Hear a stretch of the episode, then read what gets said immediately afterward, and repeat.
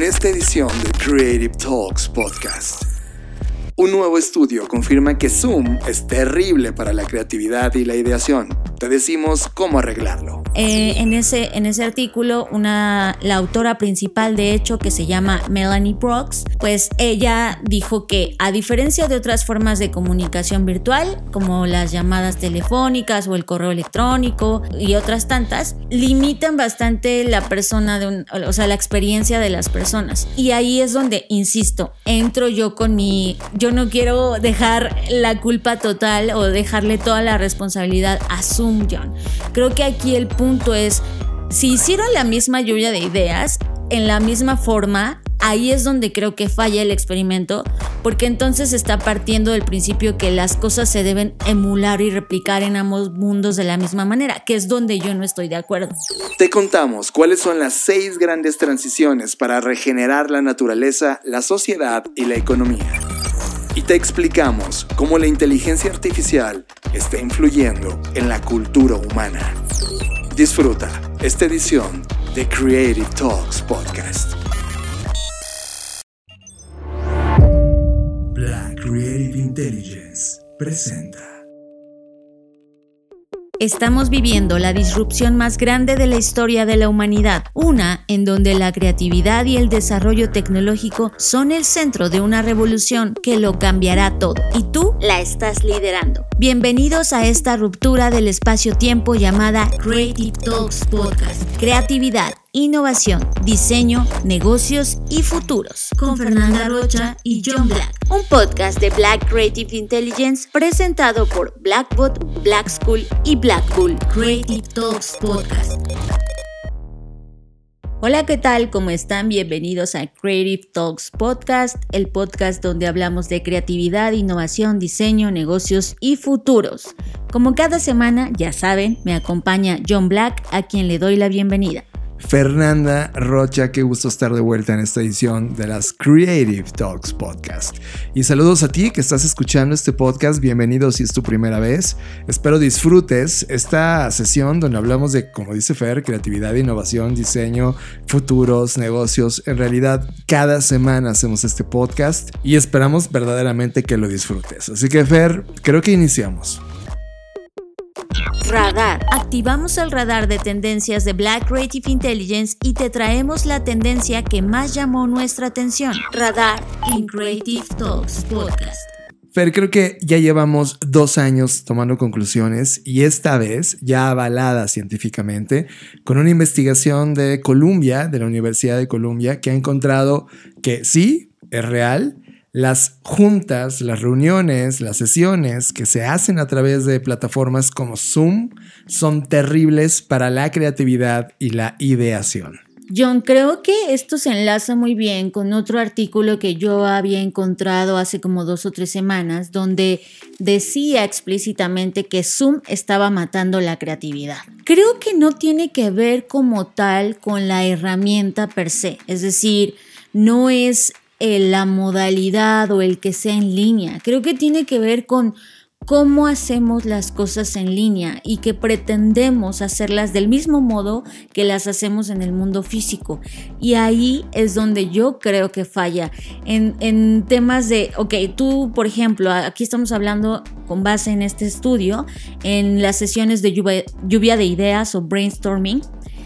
Y si tú quieres hacer una sesión igual a que la que hacías en físico, ahora en Zoom, creo que ahí es donde comienza a estar el error, porque al final del día, aunque suene obvio, sabemos que no es la misma situación, el mismo contexto, tu atención no está igual, tienes muchísimos más estímulos que te pueden distraer, a diferencia de cuando estás en una oficina o en un lugar físicamente, donde obviamente estás siendo observado por otras personas, hay todo un tema del contexto, el clima, etcétera, a diferencia de lo que pasa cuando tú estás en tu casa, en tu computadora y quizás estás, este, sin ropa o lo que sea, no estás usando otra ropa, etc. Entonces hay muchas cosas que juegan en este contexto. Pero adentrándonos al estudio, eh, cómo es que están diciendo que Zoom es un asesino de la creatividad. Pobrecito de Zoom, además, pobre, como fue el primero, ya agarramos como un genérico, ¿no? Sí, ya, como Kleenex y cosas así. Ajá, este, un commodity.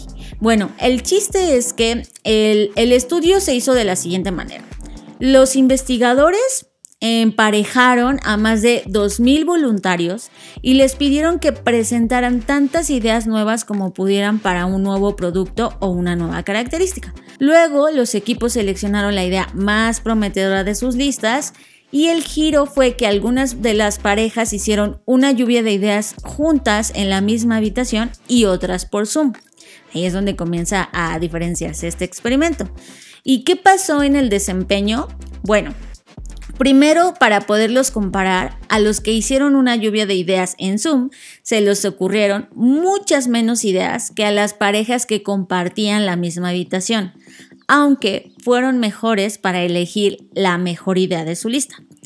Esta escala que, que, hubo o esta diferencia que hubo entre los dos equipos o entre los dos métodos de lluvia de ideas es lo que sorprendió a los investigadores. De hecho, hay un artículo científico publicado eh, en una revista de ciencia que para quien se clave en este tipo de referencias en Nature, ahí es donde encuentran el artículo, lo vamos a compartir de todas maneras en nuestras redes, pero el punto es que eh, en, ese, en ese artículo una, la autora principal de hecho que se llama Melanie Brooks, pues ella dijo que a diferencia de otras formas de comunicación virtual, como las llamadas telefónicas o el correo electrónico eh, y otras tantas, pues limitan bastante la persona, de un, o sea, la experiencia de las personas.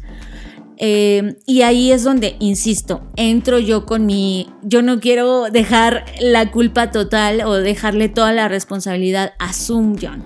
Creo que aquí el punto es, si hicieron la misma lluvia de ideas, en la misma forma, ahí es donde creo que falla el experimento, porque entonces está partiendo del principio que las cosas se deben emular y replicar en ambos mundos de la misma manera, que es donde yo no estoy de acuerdo. O sea, entiendo que aquí tenían que usar los mismos parámetros porque es un, un experimento científico, muy bien, pero en la vida real yo creo que esto nos deja un aprendizaje de no puedes hacer exactamente la misma actividad de la misma manera de en lo que lo haces físico o digital. Absolutamente de acuerdo contigo. Y creo que a lo largo de estos dos años hemos hecho demasiado empirismo sobre lo que está ocurriendo en estas plataformas. Y creo que nadie está hablando de esta nueva forma de enseñar utilizando esta nueva herramienta. Entonces, pretendemos utilizar la nueva herramienta de la manera en como la conocíamos tradicionalmente en el mundo real. Y claramente también este tema de lluvia de ideas, Fer, también ya es una práctica... De, digamos que obsoleta respecto a la búsqueda o ideación o generación de hipótesis de innovación con otro tipo de calidad. Coincido contigo, esto necesita nuevas herramientas. La verdad es que nosotros, el estar en una sala de Zoom, yo tengo dos conclusiones muy importantes. La primera, requiere demasiada energía, Fer. Es totalmente, eso sí, o sea, te drena más energía, justo por esto que tiene que ver con la atención, John. De hecho, es una de las conclusiones del estudio cuando estás en Zoom es difícil apartar tu mirada de tu propia cara. Todo el tiempo lo estás viendo, estás, estás posándote. O sea, estás todo el tiempo posando para ti, buscando tu mejor ángulo. Y creo que una parte de esa energía de la atención se va justo en que pones atención a ti. Exacto, entonces en lugar de estar eh, atendiendo a este tema de creatividad o lo que sea, pues estás viéndote, es como, es como un disco duro, ¿no? Gran parte de tu memoria RAM está siendo utilizada para verte y analizarte. Ahora, segundo tema. Cuando estás en un Zoom, el que está dando el Zoom, digamos que el, que el, que está liderando esta sesión de lluvia de ideas, que repito, es obsoleta, no sabe tu contexto, no sabes si estás en un cuarto aislado donde tienes las condiciones de temperatura, ruido, espacio correctas para poder estar en una sesión creativa. Contrario a hacerlo en un lugar físico donde sí se puede. Si no estás en un contexto creativo, entonces dentro de Zoom puedes enlazar herramientas que permitan esa explosión creativa. Que aquí es cuando eh, nosotros jugamos con otros aplicativos como Mural o Miro que nos ayudan a, a crear esos canvas. Sí, y aquí, o sea, vean en qué acaba este estudio. Es como, ah, bueno, nuestra primera solución parcial que proponemos es apaguen la cámara. Y yo así de, No. ¿qué? no, creo que no es un tema de si cámaras prendidas o cámaras apagadas, que ya eso es una segunda discusión. Creo que la primera discusión es esa. ¿Qué herramientas estás utilizando? Para llevar a cabo este tipo de sesiones. En el caso de la lluvia de ideas, y aquí déjame profundizar, John, sé que te refieres a su obsolescencia dada la naturaleza de, ay, vamos a todos a pensar en ideas y luego vamos a votar por la más bonita, que no siempre es la mejor, sino la más popular, ¿no? Exacto. Ese método, pues sí, es como, oigan, oigan, no. Pero, por ejemplo, nosotros tenemos una herramienta que se llama Fast Idea Generator que usamos en nuestro curso de en el de Creativity, Innovation and Leadership. Y lo que pasa en esa herramienta es que justo funciona para detonar sin importar el contexto. Obviamente siempre el contexto va a ser importante, pero justo para que no, es, no, no tengas excusa de, ah, es que hace mucho calor o hace mucho frío o hay mucho ruido, tengas una guía de diferentes propuestas y provocaciones para tú generar nuevas ideas. Y luego esas ideas someterlas a otra herramienta que nosotros también eh, hemos, hemos desarrollado diferentes técnicas, pero la última que usamos, John, y que funcionó muy bien, fue esta de darle una escala numérica, un valor numérico a las ideas, para que no solo sea como, ah, yo siento que esta es la más bonita, sino realmente tengas eh, pues diferentes variables desde la innovación, o desde el punto de vista de la innovación y la creatividad para poder evaluar esas ideas en las mejores condiciones posibles. Me queda claro. Yo creo que este estudio de Columbia, si no me equivoco, lo hizo el Departamento de Negocios de Columbia, si no estoy fallando. Fueron los que hicieron esta aproximación. Y, y llegaron a esta, a esta, conclusión. Herramientas como Zoom matan la creatividad, pero realmente es, oye, ¿no crees que el método está desde el inicio matando ya la creatividad y no está Sí. listo? ¿No crees que ya estaba muerta antes? Sí, de ya estaba muerta. ¿Y no crees que en este mundo donde hay temas híbridos, es decir, hay personas en un cuarto, ya nos ha tocado colaborar con personas de América Latina prácticamente en las últimas tres semanas? Sí. Hemos estado con todo tipo de equipos creativos, en donde de repente están reunidos 15 en un lugar que es prácticamente su sala de juntas, pero de repente hay otros 15 conectados en distintos lados del planeta a la misma sesión y ocurre la magia. Creo que tiene que ver con este uso metodológico de entender esta, este tema híbrido de personas que están físicamente en un lugar y que pueden hacer cosas entre ellos y que se pueden ver a la cara y que pueden tener físicamente cosas contra los que estamos en el mundo digital, pero de repente estamos en la misma plataforma creando con los mismos objetos digitales. Yo no sé qué va a pesar eh, o pensar, perdón, el equipo de Columbia cuando este tipo de prácticas ya no sean en Zoom, sino se lleven a mundos metaversicos, Fer. Entonces creo que la, el gran highlight que, que, está aquí es bingo, es verdad, la plataforma digital no puede sustituir al mundo físico, eso me queda claro, debe de haber lo mejor de esos dos mundos, pero también el método, la forma en la cual estás ahora moviéndote para explorar estas nuevas ideas, esta creatividad, esta hipótesis de innovación, ya cambió. Lo hemos mostrado nosotros múltiples ocasiones cuando hemos hecho sesiones de Mashup Canvas que, que, que te ayudan a conectar ideas. Es impresionante el 1 más 1 es igual a 3. Y creo que lo que en el fondo dice este título, Fer, que evidentemente está sustentado para señal, señalar con el dedo a Zoom, lo cual es como... Pobre gracias. de Zoom. sí. Creo que el fondo es, oigan, necesitamos hablar de una nueva manera de crear hipótesis en comunidad creativa. Y comunidad creativa me refiero a humanos junto con inteligencia artificial tomando decisiones y creando estas hipótesis que pueden ayudar a resolver un problema. Y para ese mundo, para esa última conclusión que acabo de decir, humanos con inteligencia artificial, no está preparado prácticamente nadie. No hay métodos, no hay nada, no hay escenarios y creo que ahí está todo por construir, Fer. Sí, digo, al final del día hay métodos en el sentido como más estricto científico de eso, pero métodos que cualquier persona de calle pueda ahorita tomar y, y, jugar, ahí es donde va a estar el reto, ¿no? Sí, totalmente de acuerdo contigo. No es culpa de Zoom. Ojo, a mí nadie me está pagando para defender a Zoom, pero no De hecho, no lo usamos. De hecho, no uso Zoom, pero sí, no es culpa de Zoom o de cualquier plataforma. Es culpa de nosotros como usuarios, de cómo usamos la herramienta y, y de cómo nos atrevemos o no a cambiar las formas en las que hemos venido haciendo las cosas en el mundo físico para traducirlas eh, y, trasladarlas y amoldarlas al mundo digital. Creo que Melanie Brooks y su Escuela de Negocios de Columbia necesitan escuchar este podcast. Y si alguien está escuchando... por favor, hágale llegar este podcast. Sí, por favor, y díganle que estamos abiertos a darles nuestras conclusiones de ya las cientos y casi miles de sesiones creativas dentro de plataformas como Zoom. Estás escuchando Creative Talks Podcast con Fernanda Rocha y John Black. Tema de la semana. Este es el tema que nos robó totalmente la atención. Tema de la semana en Creative Talks Podcast. Fer, y quedamos que en este podcast, más allá de hablar de malas noticias o de los retos y la parte negativa del reto, cada vez vamos orientándonos a las respuestas o a las hipótesis que pueden ayudar a resolver el problema. Y este es el caso.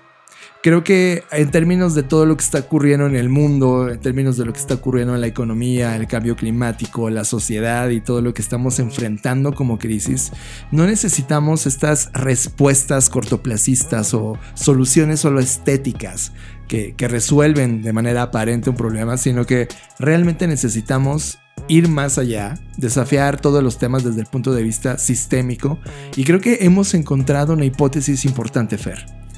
Esto que les vamos a platicar a continuación está creado por Wayne Visser, que él es un ser humano que ha dedicado completamente su vida y ha escrito un montón de libros alrededor de lo que se conoce como CSR o Corporate Social Responsibility.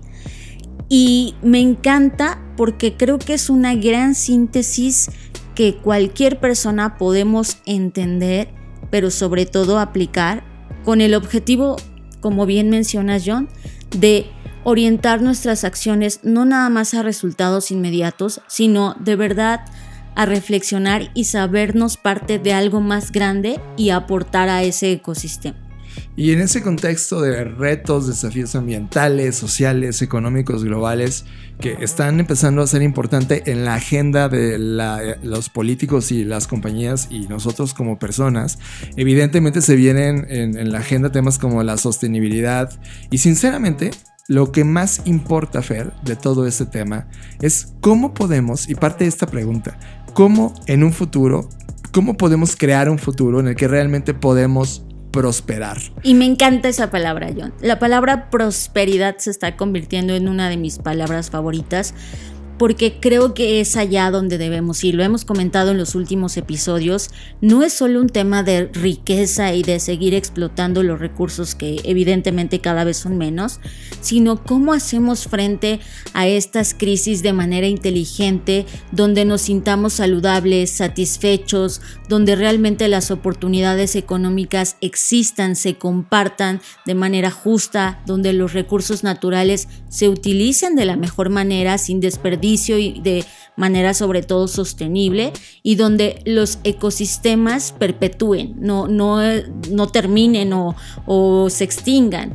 Y al final me, me, encanta porque toca un punto que es ser simbiótico, ¿no? Que es el mutuo beneficio. Entonces, vamos, vamos ya a comenzar. Yo estoy muy ansiosa de comenzar con estas seis grandes transiciones que, que propone este autor. Lo que propone son seis transiciones, como mencionas, y, lo que hace es evidentemente mirar dónde estamos actualmente, ¿no? Es, es dónde queremos estar y dónde estamos. Y a partir de ahí, mete cada ruptura como una contrafuerza que hace que todo se equilibre. Todos estos avances conducen a importantes oportunidades de mercado, evidentemente, lo hace importante en términos de economía, lo cual es una de estas fuerzas que está tratando de equilibrar, y también qué papel desempeñan en la transición las compañías en términos de innovación y escalabilidad para encontrar estas soluciones. Las seis transiciones Fer, que explora en su libro que se llama Thriving, su libro prácticamente se dedica a todo el libro de escribir esas tres, seis transiciones. Hablamos de la primera, la transición número uno, de la degradación a la restauración. En esta primera transición tiene que ver totalmente con la naturaleza y habla de, ok, estamos en un momento de degradación de los ecosistemas debido al cambio de uso de la tierra, la contaminación y todo lo que seguramente ya sabemos pero para moverse a la restauración de estos mismos ecosistemas necesitamos atravesar un proceso de reconstrucción y regeneración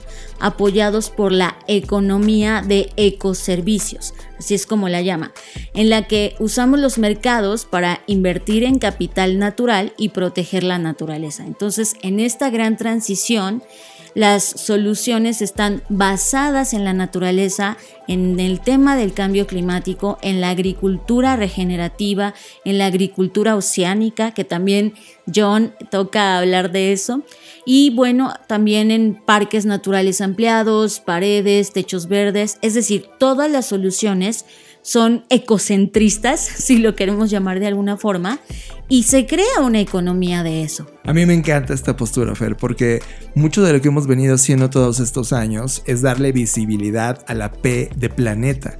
Y creo que hasta, hasta hace todavía 10 años, y sigue en práctica el día de hoy, todos los modelos de negocio veían al planeta como una fuente de materia prima para transformar, pero nunca para restaurarla. Y creo que este salto de la degradación por sobreexplotación que hemos tenido de la tierra, ahora necesita moverse a esta restauración y me encanta la palabra ecoservicios, porque realmente esos ecoservicios, la tierra como servicio, genera una economía que nos permite invertir o al menos verla como un actor natural y real del modelo de negocios para el desarrollo capital y protección mismo de la naturaleza. A mí me encanta la postura que tiene y este salto de la degradación a la restauración.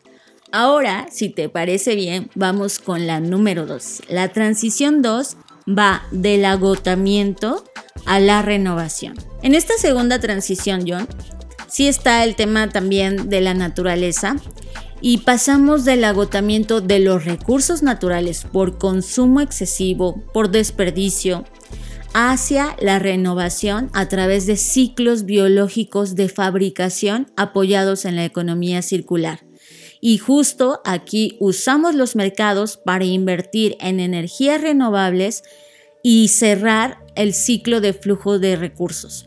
En esta transición se ve un aumento del uso de materiales biodegradables, de base biológica, contenido reciclado en productos y diseño para mm, eh, mejorar su durabilidad para reutilizarlos, para repararlos y reciclarlos. Creo que esta parte es muy importante porque no, a diferencia de la primera, donde hablamos de una economía, de los ecoservicios y sobre todo más de la tierra per se, la agricultura, etc., aquí estamos hablando de cómo vuelve todo lo que consumimos a la naturaleza cómo hacia dónde va todo ese desperdicio que estamos generando y cómo impedimos que antes de que llegue la naturaleza nosotros lo, podamos retomar, rescatar para justamente, como dice acá, reutilizarlo, repararlo o reciclarlo. Muchas de las conversaciones, Ver, que tenemos cuando se plantea esta pregunta en la mesa sobre cómo lo hacemos, ¿no? Eh, el primer dato es que tenemos un gran desperdicio brutal. Entre el 80 y el 87% de la industria que conocemos, dependiendo de a qué te dediques, se desperdicia. Y verlo tú con la tecnología, o sea, tu teléfono móvil que cada año y medio, dos como máximo, tienes que renovarlo. Y no significa renovarlo porque lo cambias por otro o por mejoras, sino lo sustituyes totalmente y el viejo que tú tienes pues termina en la basura porque ya ni siquiera lo puedes regalar, ya no tiene la pila y te cuesta más caro comprarle la pila. A partir de ese tema del desperdicio, es como nacen estos pensamientos académicos y exploraciones sobre los modelos de circularidad.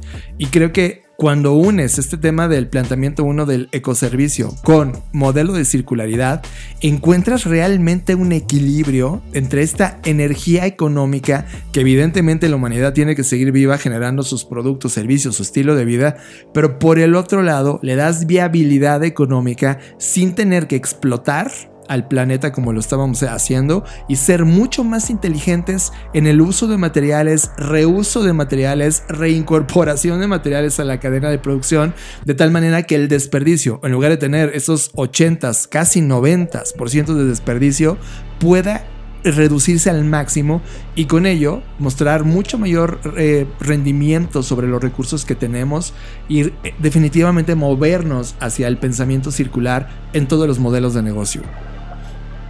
Totalmente, yo nada más aquí agregaría que justo este tema de economía circular empieza desde el inicio, es decir, desde que tú diseñas el producto, eh, qué materiales vas a utilizar y cómo esos materiales van a volver a la naturaleza o a la tierra o a donde sea que vayan a desembocar. Y creo que eso es algo que hoy nos falta, o sea, hoy ya pues la mayoría de los materiales ya están bien instaurados, ¿no? Hablamos del plástico, por ejemplo, que son cosas a las que ya estamos muy acostumbrados y, creo que es momento justo también de dejar entrar estos nuevos materiales biodegradables que se han venido desarrollando los últimos años, que, prometen ser una mejor alternativa a todo lo que hoy ya conocemos. Y sabes, Fer, se me viene mucho a la mente lo que has puesto en práctica eh, cuando hablamos de negocios e innovación. Cuando al inicio a nuestros alumnos le decimos, a ver, vas a crear el inicio, ok, vamos a diseñar el final también creo que este final de un producto o servicio, y la verdad es que esto en tu cabeza debe de resonar, de oye, ¿yo cómo voy a planear el final si necesito arrancar un negocio, John? Pues así como arrancas una compañía, un negocio, una hipótesis de innovación, también necesitas entender cómo va a terminar. Y probablemente el término es otro nuevo inicio. Por eso va este tema de circularidad muy en la mano. Fer, en la semana me he topado con algo que lo voy a poner en la mesa porque creo que tiene que ver con, con esta conversación. Va a haber muchas compañías que van a ofrecer bonos de CO2. Déjelo explico en 30 segundos. Ya, sí. Imagínate. De, hecho, Newman está invirtiendo dinero ahí. El Exacto. Ex, el ex de WeWork. Y me parece lo más estúpido, arrogante y, y realmente encabronante que está haciendo la humanidad para lavarse las manos sobre esos temas. Significa, imagínate que tú eres una compañía que produce plásticos todo el tiempo y que en lugar de dejar de producir plásticos y buscar alguna otra fuente alternativa que permita ser mucho más eh, próxima a estas transiciones que estamos hablando, decide en lugar de hacer eso, comprar bonos de CO2. ¿Sabes qué me suena, John? A las indulgencias que se compraban en la iglesia. 100%. es, como, mira, yo oye, yo voy a pecar un montón, voy a matar a todos, pero ya compré mis indulgencias, entonces ya me gané mi pase al cielo. 100%. Y estas compañías que ofrecen esos bonos son compañías que reciben esos recursos económicos porque lo que hace la compañía es pagar esos recursos para poner su, su, como que la línea de, oye, yo estoy cooperando, estoy comprando CO2 para darle esa lana a otras compañías que están combatiendo contra la basura que yo estoy generando. Es, es, ridículo. Ah, pero sabes qué? Va a ser un gran negocio porque ayuda a hacer un greenwashing brutal, legal y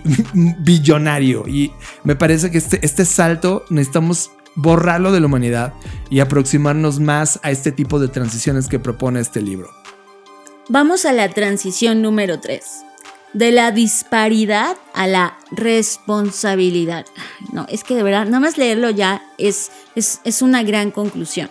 En esta tercera transición, que va más apegada a lo social, pasamos de la disparidad en los lugares de trabajo, en las comunidades, en la sociedad, en todos lados, y esta disparidad que sabemos que se da por la desigualdad, por la discriminación, bueno, nos movemos de ahí a la responsabilidad a través de la diversidad, de la inclusión y aquí nos apoyamos de la economía de acceso, en la que se utilizan los mercados para invertir en oportunidades económicas para los grupos socioeconómicos excluidos.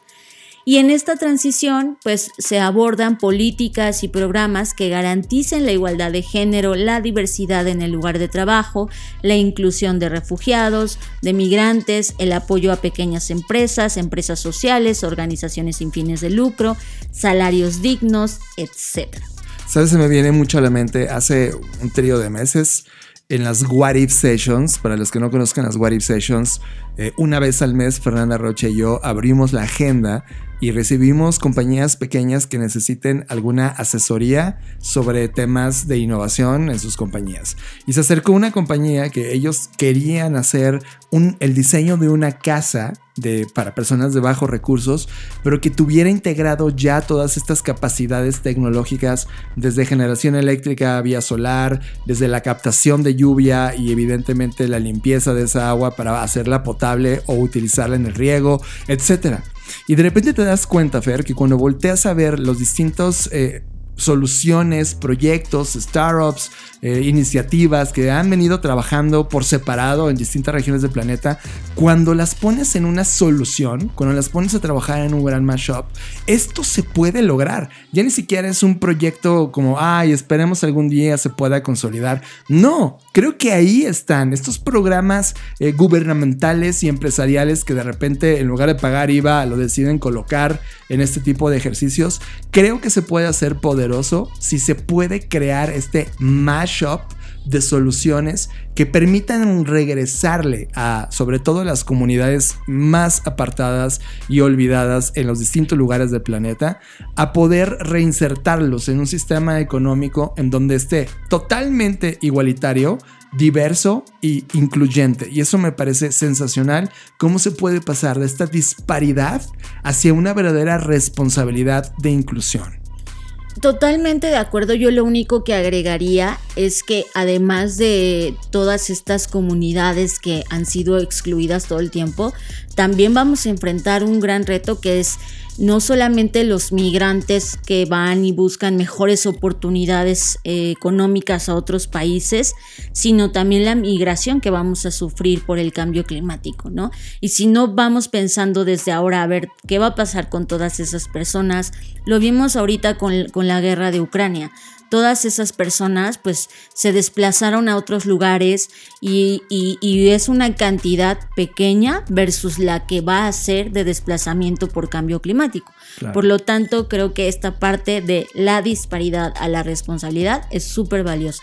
Vamos a la siguiente, John, que es la cuarta, y aquí pasamos de la enfermedad a la revitalización. Y me alegra mucho porque lo hemos platicado también en este podcast sobre hoy el sistema de salud gira alrededor de la enfermedad y no de la salud, ¿verdad? Ya, ya lo hemos platicado. Entonces, en esta cuarta transición, que también es un tema social, pasamos de la enfermedad humana, que, que sobre todo y resalta, eh, aquella que se genera por la pobreza, por trabajar en lugares nocivos, por tener estilos de vida insalubres, por estar en ambientes tóxicos. Bueno, pasamos de todo eso a la revitalización a través de la promoción de la salud física y mental. Y aquí nos apoyamos de la economía del bienestar, en la que se utilizan los mercados para invertir en la prevención de enfermedades, el acceso a la atención médica, y aquí, evidentemente, pues vemos programas de vacunas, medicamentos, atención médica comunitaria, dietas basadas en plantas, ejercicio, atención plena, trabajo significativo, educación y prevención de todas estas enfermedades, incluyendo el agotamiento. Lo cual me parece genial. Como tú dices, lo hemos hablado eh, de manera constante en este podcast cómo podemos abandonar esa economía de la enfermedad para pasar a la economía de la salud. Y ese es el punto, Fer. O sea, imagínate que con, la tecnología que ya tenemos hoy, literal, donde podemos ya medir todo nuestro eh, ejercicio diario, la calidad con la que nuestro corazón está latiendo, la oxigenación y demás parámetros tecnológicos que ya se pueden tener en casa, de repente tú pagas menos impuestos porque estás mucho más sano, por lo tanto tu propensión a una enfermedad es bajísima contra alguien que no lo es y que evidentemente en términos de recursos decides focalizar mucho mejor la atención y no estarla regando solamente hacia una economía de la enfermedad. Creo que llegó el momento de, así como los bonos de CO2 que están comprando, con tu actividad física y mental y mientras mejor hagas ejercicio, mientras mejor tengas acceso a, a comida, perdón, etcétera puedes tener mejores eh, regresos en temas de beneficios eh, y, de, y, de, parte del gobierno y de las compañías con las cuales estás colaborando y no necesariamente como castigo. Y eso a mí me encanta porque estás viendo, es un approach totalmente distinto a la enfermedad visto ahora desde la salud, promueves la salud. Y me gusta que no solo habla de la salud, sino el bienestar, porque es un concepto mucho más amplio, porque habla sí de la salud física, pero también de la salud mental y, del bien vivir, ¿sabes? Y creo que totalmente de acuerdo con, con esta también. Vamos ahora a la quinta, que es de la desconexión al recableado. En esta quinta transición hablamos de la economía y pasamos de la desconexión de o por las tecnologías debido a, a, las brechas digitales, a la automatización y nos movemos al recableado, que es aquello que conecta, empodera y regenera. Y nos ayudamos o nos valemos en la economía digital, en la que usamos los mercados para invertir en innovación, para hacer frente a los retos sociales, medioambientales y todos los que ya mencionamos anteriormente. Y en esta transición vemos el uso positivo de blockchain, de inteligencia artificial, de big data, de gemelos digitales y todas las tecnologías habidas y por haber. Por ejemplo, hemos estado en los últimos dos meses mucho, pero mucho trabajando en estos temas y poniendo un ejemplo básico de esto. Hay un proyecto, de hecho hay un par de proyectos que utilizaron la tecnología blockchain para poder reforestar. ¿Qué significa? Si tú quieres hoy plantar un arbolito en alguna de las asociaciones que ya plantan arbolitos, pues sensacional, hazlo. Lo malo es que cuando lo plantas, tú ya no sabes qué pasó con ese árbol. No sabes si se murió, si hubo una sequía y todo ese bosque se secó. No sabes nada.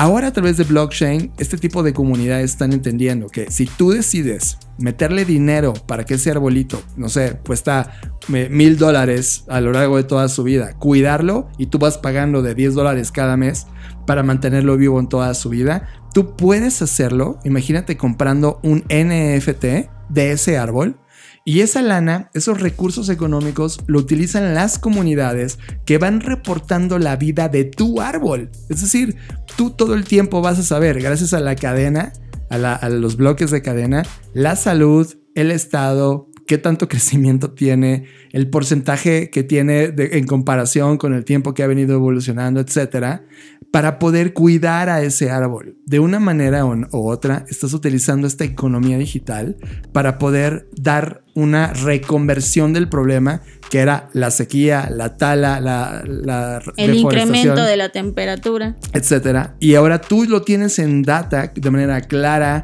de manera transparente y entiendes cómo se está moviendo específicamente tu inversión en un árbol cuidado por una asociación que ya conectó esta, esta tecnología, este recableado. Lo malo, Fer, es que hoy estamos en un momento donde la sociedad se ha vuelto analfabeta en términos digitales. Y de repente cuando hablan de blockchain, eh, solamente piensan en Bitcoin y de, oh, crash, peligro, guácala, o de Internet y solo piensan en memes y redes sociales, cuando en realidad hay un ecosistema enorme, no explorado, pero ya creado, de hipótesis que pueden ayudarnos a reconvertirnos. Y a mí este, este es el la verdadera emoción que, me, que, en verdad tengo hacia, esta, hacia pasar de la desconexión al recableado. Es que creo que aquí interfieren el resto de transiciones. En esta analfabetización que mencionas, por eso está la anterior, la número 3, de la disparidad a la responsabilidad. Sí, totalmente. Es que nos toca hacer para que estas personas entiendan que este tipo de conceptos o tecnologías van más allá de lo que hoy las hemos utilizado. De hecho, yo creo que gran parte de las tecnologías existentes están subutilizadas o utilizadas eh, en su gran porcentaje en otras cosas que no son las que realmente tienen el potencial de resolver. Entonces, es de acuerdo contigo, pero creo que también lo resuelve con las otras transiciones. Sí, creo que es una cadena. Esto es dar como los primeros pasos para luego llegar a algo tan sofisticado. Y algo que sí a mí sí me, sí me preocupa muchísimo es que si no logramos rápido conectarnos al, potencial de lo digital, sí están aprovechándolo un grupo de personas que está de forma maliciosa craqueando todo y de repente vamos a ver ataques o violaciones de seguridad a tu, a tu, información o secuestros de datos que se están convirtiendo ya en el día a día de la economía digital y nunca pudimos equilibrar la ecuación. Creo que hay que poner mucha atención si tú lideras una compañía o si eres parte del gobierno para influenciar a entender los beneficios de conectar correctamente estas tecnologías. Ahora vamos a la última transición porque solo son seis, pero digo solo son porque son bastante complejas, pero aquí estamos en la última. Y vamos de la disrupción a la resiliencia. En esta sexta transición, que también es en el aspecto económico, pasamos de la disrupción de la infraestructura, de las instituciones y de todo debido al cambio climático, a la pandemia y a otras crisis, pasamos de eso a la resiliencia, que asegura la continuidad social y económica apoyados en la economía de riesgo, en la que utilizamos los mercados para invertir en nuestra capacidad de prevenir, adaptarnos y recuperarnos de las catástrofes. En esta transición vemos una acción climática audaz, energía renovable, financiamiento para la adaptación y el daño climático, programas de vacunas, seguros, ayuda en caso de desastres, capacidad de respuesta ante emergencias, planificación de continuidad comercial, ciudades esponja y arquitectura e infraestructuras resilientes. Esta última Ah, perdón, John. No, porque eso tiene que ver con todo lo que tú has luchado, Fer, con todo este tema de entender la perspectiva para estar preparados. Totalmente, y creo que aquí se enlaza y es, es como el cierre perfecto de todas las demás transiciones, en donde, oye, no podemos seguir invirtiendo solo en el presente. Tenemos que invertir en el futuro. Y me encanta cómo lo, nombró la economía del riesgo y es verdad, el riesgo es algo inminente y es algo que nunca vamos a poder eliminar vivir aquí ya hay un meme, ¿no? La vida es un riesgo carnal y sí, sí lo es. Estar vivo aquí ya implica ese riesgo, pero el punto es que aceptemos eso como una variable de las tantas más que existen en esta vida y que utilicemos los recursos económicos, en este caso él habla de los mercados, para invertir en prevenir y no en reparar, porque prevenir es mucho, mucho más eficiente en todo sentido económico, en infraestructura, que en reparar o reaccionar ante la catástrofe o ante cualquier crisis. Si, si cada vez estas crisis nos toman más prevenidos, podremos utilizarlas inclusive a nuestro favor. Y creo que este cierre me encanta porque además habla de todo tipo de, de, riesgos, ¿no? El climático, el de salud, etcétera, que evidentemente todo está interrelacionado pero me encanta que sea de esta forma, John, y de la disrupción a la resiliencia. No, no, ahí no sé si estoy tan de acuerdo con la resiliencia, quizás aquí metería el concepto de antifragilidad del que hemos hablado también en otros episodios, pero me encanta su perspectiva. Es que me gusta que te hace antifrágil cuando sabes que puedes resolverlo. Y sabes que puedes resolverlo porque lo has previsto y si en algún momento te sorprende algún, algún problema, probablemente se parece a algo que tú ya tenías preparado, igual no en la dimensión, pero ya tenías preparado algo para poder atender esa emergencia. Y eso te hace vivir mucho más soft, más, más tranquilo respecto a los problemas que vienen. Hoy pareciera, Fer, que estamos en un universo de ruido, de alerta, ¿sabes? Alerta por el clima, alerta por, alerta por la economía, alerta por la guerra, alerta porque te pueden asesinar, etc. Y toda esta información que todo el tiempo es alerta, alerta, alerta, no te permite poder ver qué hay adelante. Estás viendo el centímetro cuadrado alrededor de ti y, y pareciera que no tenemos nada de resiliencia. Y esto me encanta que sí te permite sentirte tranquilo ante eso. Creo, Fer, que estas grandes transiciones que propone este libro definitivamente apuntan, Fer, hacia la prosperidad que tú tanto has venido defendiendo estas semanas y meses, pero sobre todo entendiendo que nada de esto funcionaría si no estuvieran interconectadas. Es decir, no puedes avanzar en una transición y solo en una. Necesitas avanzar en paralelo en todas para poder conectarlas y hacer que funcionen. Porque al final del día, como los científicos la denominan, estos bucles de retroalimentación del refuerzo hace que todo al estar conectado pueda darte conocimiento o empujar más rápido las cosas y con ello tener cambios mucho mejor, mucho mayor y sobre todo positivos en el impacto de la sociedad global. Y creo que estas ideas, Fer, hacen falta como nunca en los momentos en los que estamos el día de hoy viviendo. Las palabras o las últimas palabras del autor al respecto de estas transiciones es que estamos en un punto de bifurcación donde todas las personas debemos elegir si nos vamos a convertir en aceleradores o en agentes del declive para el tema de la prosperidad. Y creo que es justo un tema de tomar postura, de tomar la responsabilidad, de tomar acción, de mm, dejar de ser actores pasivos en estas circunstancias, sobre todo quienes tenemos el privilegio de hacerlo, ¿no? Quienes ya tuvimos o tenemos la oportunidad de haber resuelto nuestras necesidades básicas y podemos tener el privilegio de pensar en esto, es nuestra responsabilidad tomar una decisión en este camino bifurcado y cuestionarnos si vamos a ser aceleradores o vamos a ser agentes del declive del tema de la prosperidad. Wow, qué duro, ¿no, Fer? Y qué importante entender eso. Eh, si quieren acercarse a, este, a esta conclusión, por favor busquen el libro Thriving de Wayne Visser. ¿Está bien pronunciado, Fer? Wayne Visser, sí. Wayne Visser, que la verdad yo no lo tenía en mi, en mi mapa, no, no sabía nada de él, pero ahora se ha convertido en alguien muy, muy importante y te aseguro que vamos a meter este libro de Thriving en la, en la Bookshake para poder leerlo. Totalmente, y de hecho hay, e, este es el más nuevo, no lo he leído aún, pero hay otro muy buen libro de él que se llama The Age of Responsibility. Es un libro que escribió por ahí del 2010, si no 10, 10 11 más o menos, hace 10 años. Y es un libro que a mí me hizo comenzar a pensar de manera totalmente distinta. Entonces, la verdad es que eh, ya le había perdido la vista, o fue como que lo leí, luego ya me clavé en otras cosas, pero me da gusto que eh, como que lo reencontrado y ahora con esta propuesta me encanta.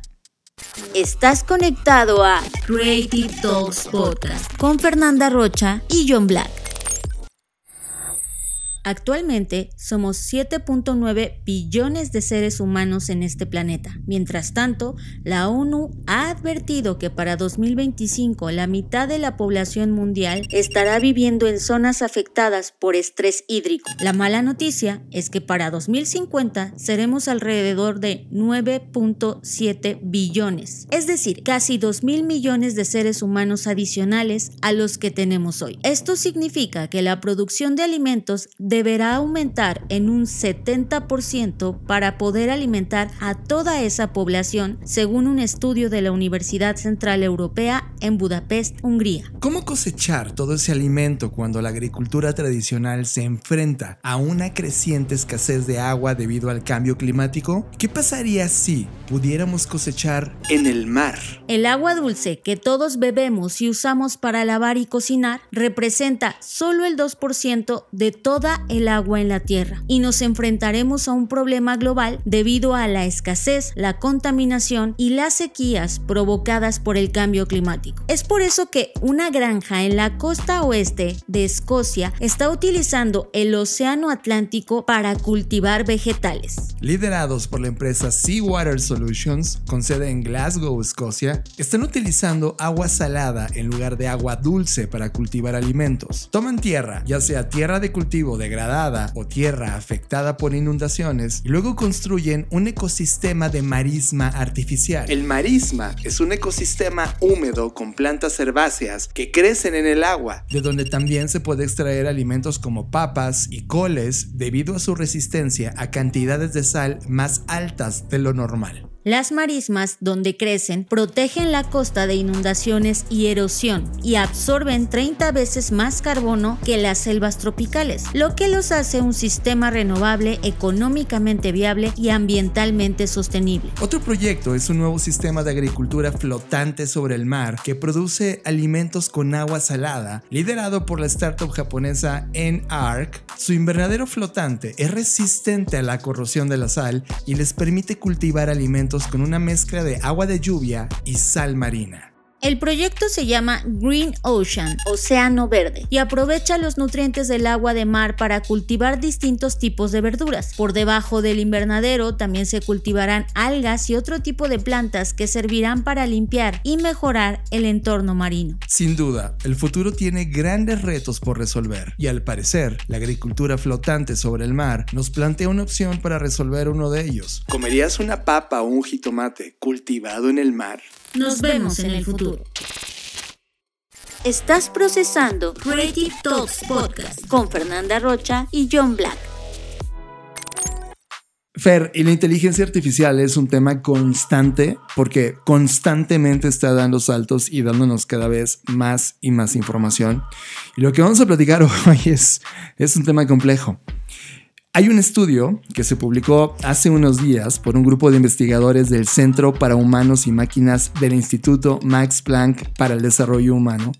Y lo que sugiere este estudio es que si bien los humanos pueden aprender de algoritmos y entender cómo resolver mejor ciertos problemas, los sesgos humanos o los bias, que hemos platicado decenas de veces en este podcast sobre los bias, han impedido que las mejoras en el rendimiento de capacidad humana duraran tanto de como se esperaba o que fueran tan eficientes.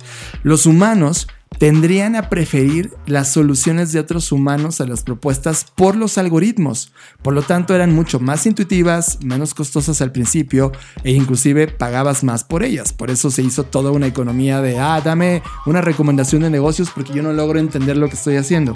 Sin embargo, la tecnología digital y evidentemente los algoritmos robóticos o artificiales en estos procesos de transmisión eh, de conocimiento ahora están proporcionando cada vez más y más rápidos medios de comunicación, imitación, data e información.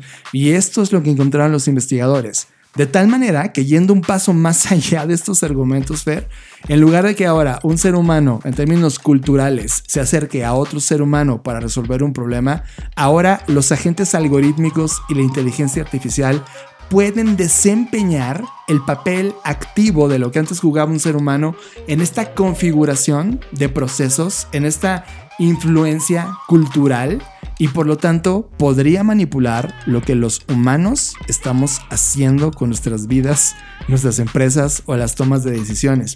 Tú ya lo ves en tu casa todos los días cuando llegas y pones algo en YouTube, un algoritmo con base en tu comportamiento y en los clics previos y tu conocimiento de ciertas áreas, te recomienda una serie de contenidos. Lo mismo lo hace Netflix, lo mismo lo hace en las redes sociales. Así que de alguna manera ya podemos decir que estamos bajo, es la primera generación que estamos bajo la influencia de algoritmos que han decidido reinventar o influenciar culturalmente al ser humano y ojo, podrían inventar su propia cultura, Fer. Es que al final del día, John, esto tiene que ver con la interacción que hemos hablado y que hablaste de hecho hace unos minutos sobre la relación humano-máquina. Y es una relación que evidentemente este instituto está analizando a profundidad, pero que fuera de eso no, no es una conversación común en, nuestra vida, ¿no? Digámoslo así.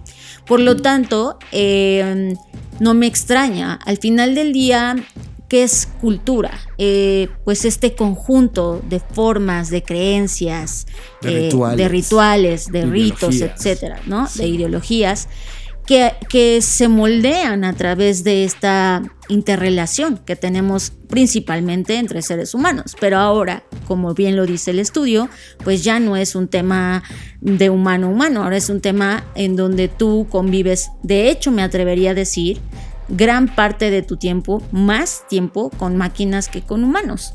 Por lo tanto, tu comportamiento, tu forma de pensar, tu estructura, tus creencias y todo lo que compone la cultura, pues se está viendo, eh, no quiero decir si manipulado o influenciado por este tipo de algoritmos. Y si bien ya sabemos, porque también lo hemos hablado acá, que los algoritmos pueden afectar significativamente a los humanos porque eh, los hemos visto actuar mal en el tema de contratación laboral o en el tema de influenciar en nuestro comportamiento a la hora de votar o elegir un presidente, etcétera. Creo que al final lo que aquí están profundizando es en en qué va a resultar o en qué está derivando esta cadena de transmisión de co-creación cultural entre un humano y un algoritmo. Está brutal ese término. Y de hecho hay un concepto llamado evolución cultural acumulativa, que es lo que ha venido haciendo prácticamente la inteligencia artificial. Ha venido chupando data de comportamiento humano, su historia, información, economía, etc. Y ahora eh, pues ya tiene la data suficiente para conectar estos 1 más 1 igual a 3 y empezar a tener conclusiones o nuevas ideas sobre cosas que nos pueden beneficiar o sesgar. Ahora yo creo que ah, ya no solamente va a ser un bias cognitivo, sino ahora es vaya con IA de inteligencia artificial. Artificial. ¿no? qué, gran concepto. Por favor, anótalo. Creo que ese, no existe, ¿no? no hay un libro que hable de esto, pero creo que los primeros ejemplos que vimos este tipo de capacidad fue con, con el proyecto de Go, que era este juego de mesa de estrategia chino. Hay un brutal en YouTube de, distintos eh, videos que abordan la cultura de Go. Y perdón que te interrumpa John, porque de esto es justo de lo, de hecho usé esa misma referencia, creo que es una referencia a la que acudimos todos, porque pues fue eh, el primer juego en el que una inteligencia artificial ganó eh, a un ser humano, ¿no? Un juego de este tipo, quiero decir. Sí, AlphaGo. AlphaGo. Eh, y, y, ahí, ¿por qué te interrumpo? Porque justo de eso hablé en mi última charla de TEDx, donde si está este conocimiento acumulativo, y lo voy a repetir acá, entonces la inteligencia artificial no nos está haciendo más inteligentes. Más bien, si lo decidimos, lo que nos va a dar es tiempo. Y eso es algo que, bueno, ya no, no quiero quemar ni hacer spoiler de mi charla, sí, pero eso es algo que abordo ahí. Métanse a YouTube y busquen el, el TED Talk de Fer que se llama Tiempo Artificial, así se llama. Si ustedes buscan Tiempo Artificial, mi nombre completo, Fernanda Rocha, es un TEDx de UNAM León. Y bueno, ahí, ahí lo van a encontrar. Pónganle pausa a este podcast y vayan corriendo a ver este TED Talk. Sí, aquí deben ser multiplataformas, así que eh, vayan para allá y luego regresen para acá. Los que ya están de vuelta, seguimos con la conversación. Sí, sin duda, Fer, ahora el tema es qué vamos a hacer con ese tiempo que, ojo, si ese tiempo al final del día es un tiempo que nos está regalando esta productividad de la inteligencia artificial, hay que tener muchísimo cuidado que ese tiempo que nos queda no vaya a ser influenciado también por la inteligencia artificial y de repente estemos haciendo cosas que, que no haríamos de manera tradicional, pero que culturalmente ya está ahí. Bueno, al final del día, creo que esto, más que atemorizarnos, nos debería invitar a reflexionar sobre si realmente nuestros comportamientos están siendo moldeados. Y también, ¿sabes qué, John? A mí, por lo menos en lo personal, me invita a cuestionarme eh, o, o intentar inclusive equilibrar el tiempo que pasó conviviendo con máquinas contra el tiempo que pasó conviviendo con humanos. Que en este caso, la verdad es que es un 90-10, creo, o más, o menos. Entonces, eh, eso es un tema, porque no podemos eh, intentar o al menos tener la intención de sanear eh, a la sociedad o influenciar para bien en el cambio positivo social si no convivimos con otras personas, ¿no? Eh, eh, eso al menos a mí me deja en esta reflexión. Pero al final del día también pienso que hay un, que hay un intermedio, es decir, no, tampoco creo en que hay que satanizar a los algoritmos. Siempre lo hemos dicho acá, o sea, el algoritmo no es que sea bueno o malo, depende de quién lo programa, ¿no? Y creo que esa es la pregunta que nos tenemos que hacer cuando veamos cosas, es quién está detrás de esto y, si yo realmente voy a dejar que eso que estoy viendo me manipule al 100% o voy a ser consciente de dónde viene y dónde se originó. Creo que esa es la reflexión. Y creo que es mucha chamba para la gente que estudia sociología o antropología, porque estamos viendo una ruptura de lo que conocíamos como cultura humana y ahora con esta cultura digital pasaremos, yo digo que no gradualmente, y esto ya es masivo, a una cultura artificial. Y eso es una discusión que tenemos que hablar como humanidad. ¿Queremos eso? ¿Queremos ser influenciados por los algoritmos? O un algoritmo al control de alguien más que no sabemos quién es y cuáles son los fines. Porque hoy estos trending topics, estos agenda settings que ya ocurren en la sociedad, ya están marcados en gran parte por esta cultura artificial. John, pues te tengo también noticias al respecto. A la gente se le ha preguntado actualmente si preferiría ser liderada o gobernada por una inteligencia artificial o un ser humano y la gente dice que mejor una inteligencia artificial.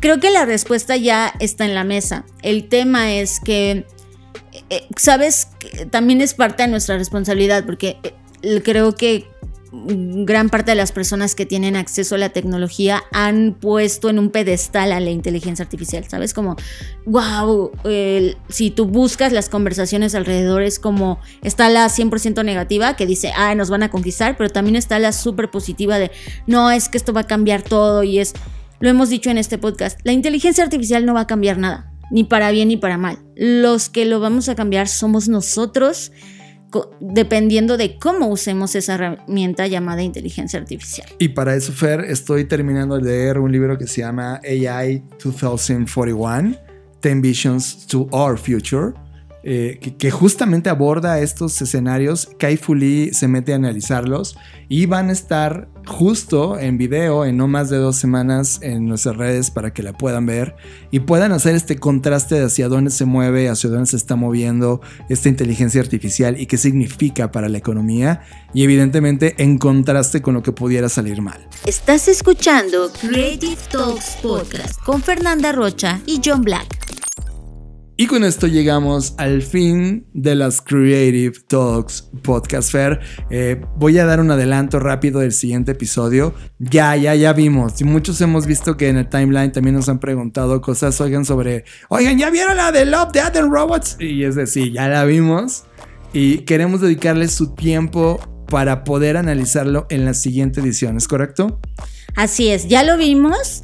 Por lo tanto, queremos darle su espacio porque ya se convirtió como en una tradición, ¿no? Las dos temporadas pasadas lo hicimos y ahora la gente, algunas personas quieren saber qué opinamos al respecto, entonces vamos a darles y además por la mera satisfacción de hacerlo. Y está conectado a todo lo que hemos hablado en este podcast. ¿eh? Sí, no crean que nada más vamos a hablar porque sí, ya van a ver ustedes el análisis que vamos a hacer en el próximo episodio. Pues bueno, es un placer estar acá. Gracias como cada semana que estés del otro lado. En verdad es emocionante saber que ahora sí, Fer, los números están sorprendiéndonos cada vez más y más. Creo que ya hay una verdadera cultura del podcast allá afuera y está comenzando a sentirse. Lo sentimos. En verdad, gracias por estar ahí. Sí, además no sería posible si tú que nos escuchas no lo compartieras, no lo recomendaras, no nos dejaras un comentario, un corazoncito, una estrellita. Bueno, gracias a ustedes estamos llegando cada vez a más personas, así que por favor ayúdenos a seguirlo empujando para que cada vez más seamos quienes estamos utilizando las herramientas de la creatividad y la innovación en favor de la humanidad. Recuerden que tenemos proyectos secundarios o alternativos. Uno de ellos es Plataforma, un podcast donde yo los, los llevo a explorar las conversaciones alrededor de la economía de plataforma, donde está metido la economía de creador, blockchain, DAOs, etc. Es una manera soft de poder entenderlo, pero también súper profunda una vez que lo entendiste. Plataforma eh, se publica, la verdad es que no es cada semana, es cada vez que hay algo muy importante que hablar. Solo hay cuatro capítulos, así que busquen plataforma con John Black en cualquiera de las plataformas donde escuchan podcast. También está nuestro podcast de Bookshake que hacemos mensual en donde reseñamos diferentes libros. Este mes toca The Signal and the Noise, que es la señal y el ruido y va a estar bastante interesante, así que no se lo pierdan. Y también tengo un proyecto en colaboración con Mónica Acosta que se llama Descubriendo Señales, que además le estamos dando un giro. Mm, no, no, no, usted no sabe, usted no sabe lo que se está perdiendo si no lo ha escuchado, así que... Y conectando puntos Fer que llegan a sus 100 ediciones. Es verdad, también, también está conectando puntos. No, bueno, mucha cosa está pasando, mucho contenido. Eh, esperamos que todo esto que compartimos les sea de utilidad, de valor, así que como cada emisión, nos vemos en el futuro. Escuchaste Creative Talks Podcast con Fernanda Rocha y John Black. un podcast de Black Creative Intelligence, presentado por Blackbot, Black School y Black Bull. Nos vemos en el futuro. Black Creative Intelligence presenta.